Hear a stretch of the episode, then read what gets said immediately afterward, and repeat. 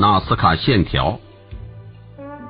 两个旅游的青年人在秘鲁发现很多奇怪的巨大线条，其中有一条刚好是落日的位置。乘飞机在高空能看到大量植物和动物的线条，只有在高空中才能看到完整的线条。经研究，是近两千年前的南美土著人所作。原始人是怎样绘出分毫不差的图案？为什么在高空中才能看到全貌？一九二六年六月二十四日。美国人考索克夫妇两人来到了秘鲁南部的纳斯卡高原上，眺望着绵延数英里的一片标记，惊讶极了。它看起来像是在图画在一本巨大而神秘的便笺上，在广阔的沙漠中，上千条苍白的线条指向了各个方向。对于这些像机场跑道似的奇异遗迹，人们心里涌起了千百个疑问。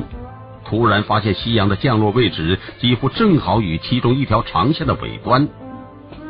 又过了一会儿，他们才想起那一天是六月二十二日，正是南半球的冬至，一年中最短的一天。他们顿时激动的向全球宣布：“我们发现了世界上最大的天书。”考索克夫妇的发现震惊了全世界的考古学界。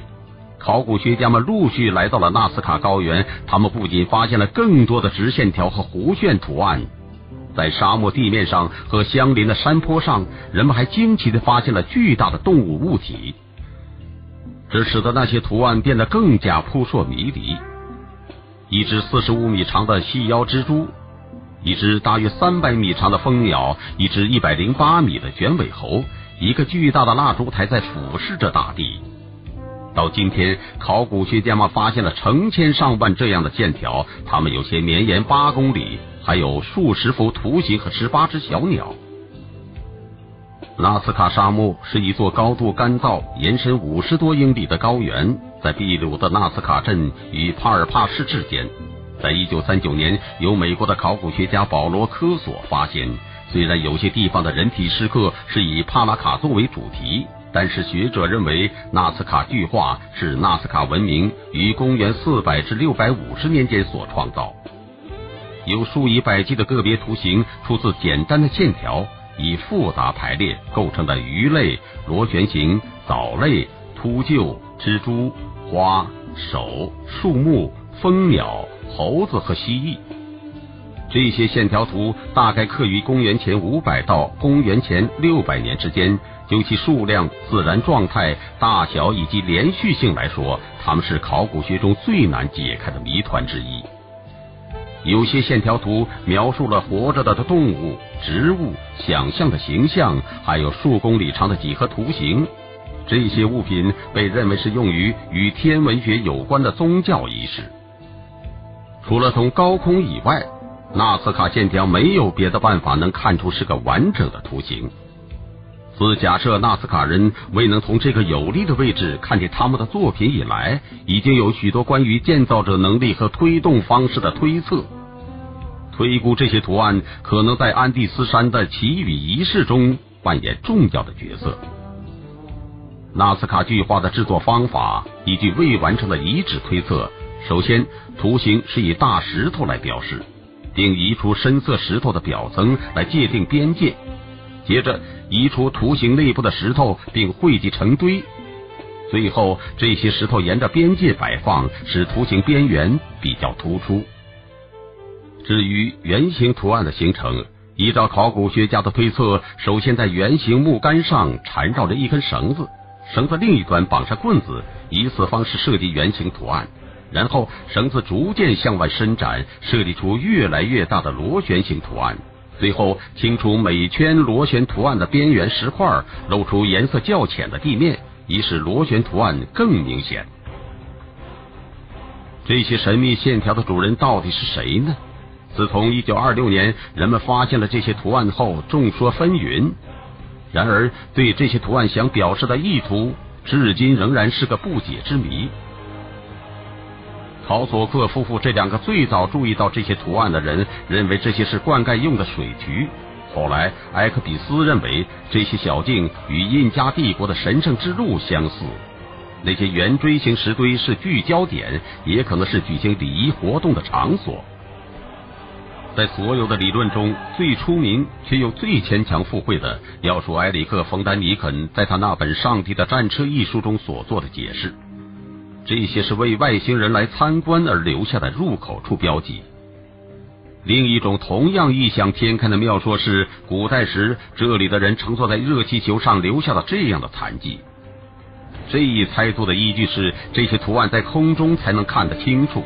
还称图案中有许多看上去很可能是当时为使气球飞离地面那些燃烧物留下的痕迹。不过，乔埃奇·冯布鲁宁又声称这是赛跑比赛时留下的轨迹。这些考古学家们最新的估计是，他们出现在公元一世纪前后。这估计比原先的推算更早些。然而，不管是行家还是非专业的分析家，都无可置疑的对其魅力感到难以抗拒。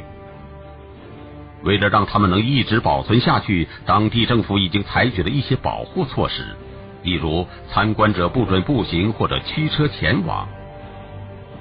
在纳斯卡北部二十公里处搭建了一座瞭望塔，专门为不易乘飞机的游客们提供斜向观望其中三个图像的机会。倘若站在平地上去观看，那么这些神奇的图案即刻失去了所有的魅力。因为它们规模之大，式样之繁多，是难以被。纳斯卡山谷这块辽阔的考古沃土，还孕育了一座座卡瓦奇锥形塔。那里众多的土砖建筑虽然平淡无奇，但是有几栋建筑物可不一般。它们也许是公众聚会进行祭奠活动的场所，其中最为突出的是大寺庙。这是一座有石阶的塔状寺庙，建造在一个斜坡上，随坡度逐渐增高到二十米。庙前及最高处都有长方形土砖砌成的墙。寺庙底基周围有用土砖砌的房间，还有一些广场，其中最大的约有三千平方米左右。在纳斯卡早期文化期间，教士占有一席之地，但是那里的宗教活动却鲜为人知。不过，后人从那里的陶器以及纺织品上的动物图案，推断出几种当时被视为神圣的动物，如猫科动物。另外，那里还埋着不同时期的一些墓穴。从有些墓穴中，人们还挖掘出一些当时的纳斯卡人所使用过的陶器和食物。在秘鲁许多博物馆里，存放着许多展现纳斯卡各个时期的文化陶制品，其中最出名的是存放在利马的一件精品。早期的陶壶以其现实主义手法之描绘为特点，壶上用多种色彩画出各种飞禽走兽和庄稼。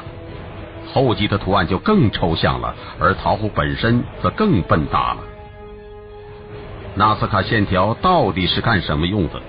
比较公认的说法是，纳斯卡人以分配水源的标志，而那些图案是不同家族的族徽。人们发现，在那些图案覆盖的地下分布着大量的水渠。这一说法较易为人接受，因为纳斯卡平原是一片荒凉的平原，几乎是没有降雨的。在发现纳斯卡线条隐藏巨型图案的消息公布后。即刻引起了世界各地的专家前往展开研究工作。专家们发现，大部分的线条和图形都分布在秘鲁南部一块完整的地域上，北由英迪尼奥河开始，南至纳斯卡河，面积达二百平方英里。